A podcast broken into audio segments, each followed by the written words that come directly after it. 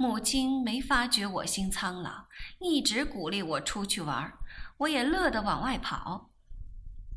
开朗的基娜给我许多阳光，像今天你一定要出来，又有什么好处？我笑问。朋友的朋友的朋友开店，举行酒会，你一定要来。我啼笑皆非。漂亮的女孩子到处受欢迎，他有没有帖子，人家都会放他进去，故此变本加厉，还要带了我去。我说：“如此藤牵瓜，瓜牵藤，一百张帖子足足带一千人，有什么关系？喝杯东西。”看看城中个人的风采，不亦乐乎？什么时候？我问。明天下午三点，我来接你，趁漂亮一点儿。我取笑他，白色武士不会在那种地方出现的，来来去去不过是那几只社交甲虫。你这个人最扫兴。他摔掉电话。但是星期六来了，我还是兴致勃勃地在衣橱里挑衣服。我穿着内衣，一件件数过去。菲佣没敲门就进来，我微晕转头，他并没有道歉，更无觉察我面色已变，目光却落在我举起的左手，吃惊地低呼一声，手中拿着的衣服落在地上。母亲刚在这时来。见到这种尴尬情形，连忙喝退他。韵儿，他慌张地凑前来安慰我。我连忙说：“妈妈，你也请出去一下，我要换衣服。”母亲只好退出。我连忙找到打网球用的护腕套上，但再也没有心思选衣服了。我胡乱罩上薄衣与粗布裤，头发扎成马尾，便出门。母亲追上来：“韵儿！”我强颜欢笑：“我约好基娜，有什么话回来再说。还有，别责备佣人。”到了目的地，基娜很不满意，在季后的十分钟内不停地埋怨我不修边幅。我忍无可忍，哭丧着说道。你若再批评我，我就回纽约。他听见“纽约”两个字，倒是怕了，立刻噤声。大约是觉得好心没好报，他生气，拉长面孔。美丽的面孔，生气也仍然是美丽的面孔。见他动气，我便收敛起来。我们到那间店的门口，大家都不说话，神情古怪。那是一间时装店，我本不想逗留，但一眼看去便被吸引。是装修实在精巧的缘故。殿堂分黑白二色，属二十年代 Art Deco 设计，一桌一椅，莫不见心思。店门口排满七彩缤纷的花篮，映到里面的水晶玻璃镜子里去，一幻一真。地下是黑白大格子的大理石，简单华贵。陈设美丽的使基娜与我忘却生气，不约而同赞叹一声：“呀！”天花板上悬下古典水晶灯的璎珞，照得在场宾客如浪漫电影中的男女主角般，衬得他们衣香鬓影。我们面面相觑。心想：羊毛出在羊身上，这里的 T 恤都怕要三千元一件。基娜推开玻璃门进内，白衣黑裤的侍者给我们递来饮料。我们也不知道谁是主人。基娜遇见她的熟人，丢下我交际去了。我独身坐在一列黑色真皮沙发的一个座位上。这地方真美。所有的时装店都该打扮得这么漂亮才是，符合“云想衣裳花想容”的宗旨。美，美的女人一见，灵魂飞上兜率宫；美的与现实脱节，如置身太虚幻境。为什么不呢？如今的女人这么吃苦。我深深吁出一口气。基娜带我去那么多地方，只有这一次，我实在感激她。正当我在入神，有人在我身边说：“好吗？”我转过头去。如果是衣冠楚楚的一个男人，我不会这么高兴。我看到的是一个同道中人。这人白色的棉纱 T 恤，脱色粗布裤，球鞋。非常秀气漂亮的脸，尤其是一张嘴，棱角分明，像自月份牌美女的面孔上借过去的。好，我答。他看看四周，见附近没有人，才说：“只有你我穿粗布衣裳。”我点点头笑。我的裤子比你的老，他滑稽地说。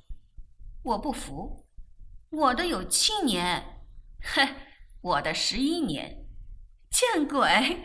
十一年前你才九岁，哪儿就长得这么高了？我笑。什么？他连脖子都涨红。你猜我才二十岁？倒霉！我又笑。他是一个活泼可爱的男孩子。现在流行改良陆军装，戴玳瑁边眼镜。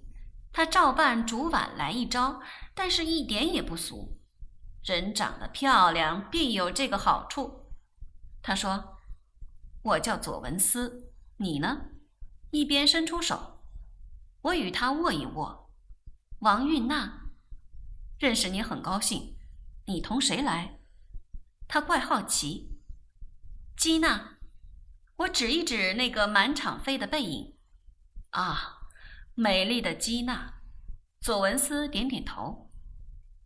她是我表妹，我说，她带我来玩儿。其实我相信，连她也不认识主人。这家店叫什么？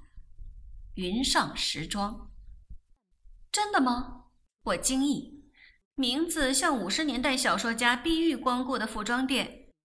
他微笑，我有点不好意思，连忙晋升。如果店主人在附近，我就尴尬了。装修还过得去吧？左文思说：“嗯，一流。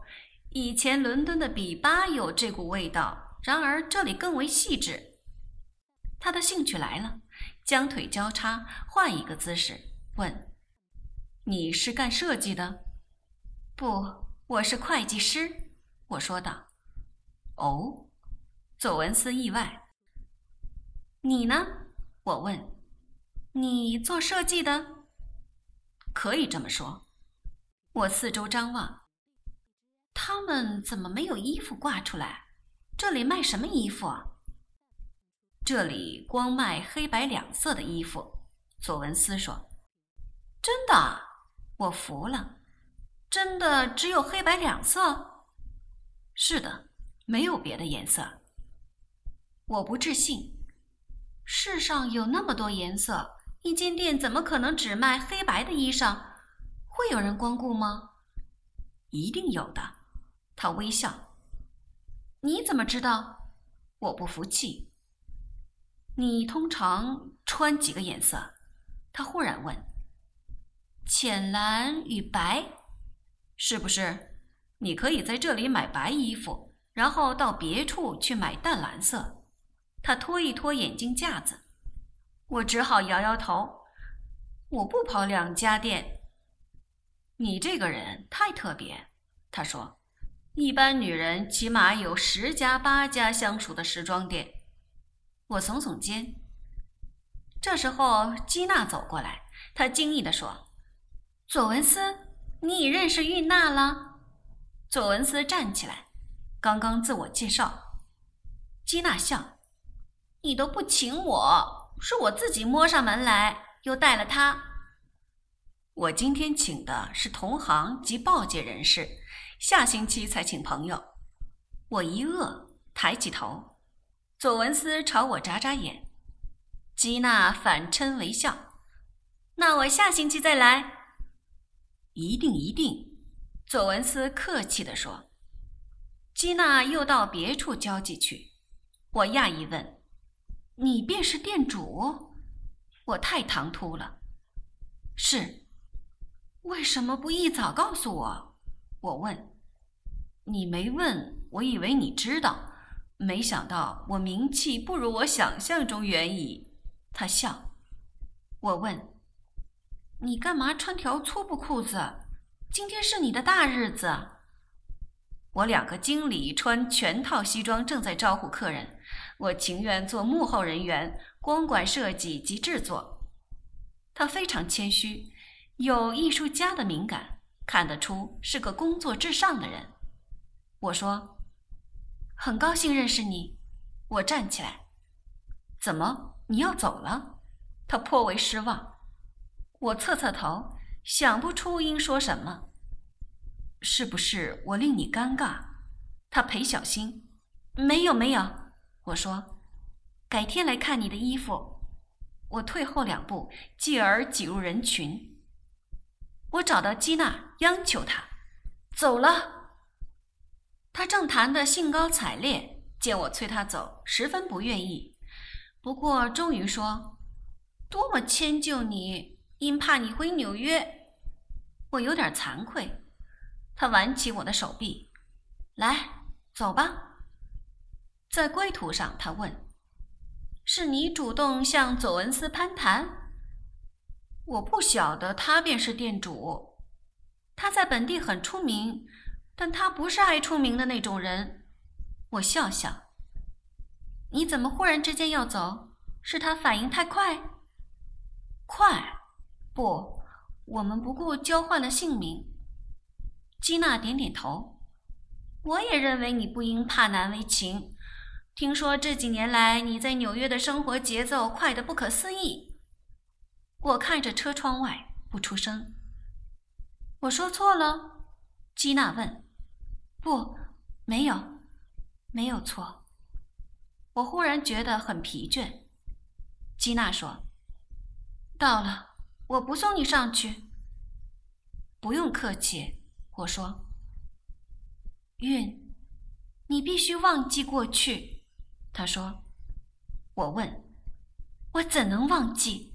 你们不断的一声声提醒我，叫我怎么忘记？”我又生气了。基娜瞪着我一会儿，一声不响开走车子。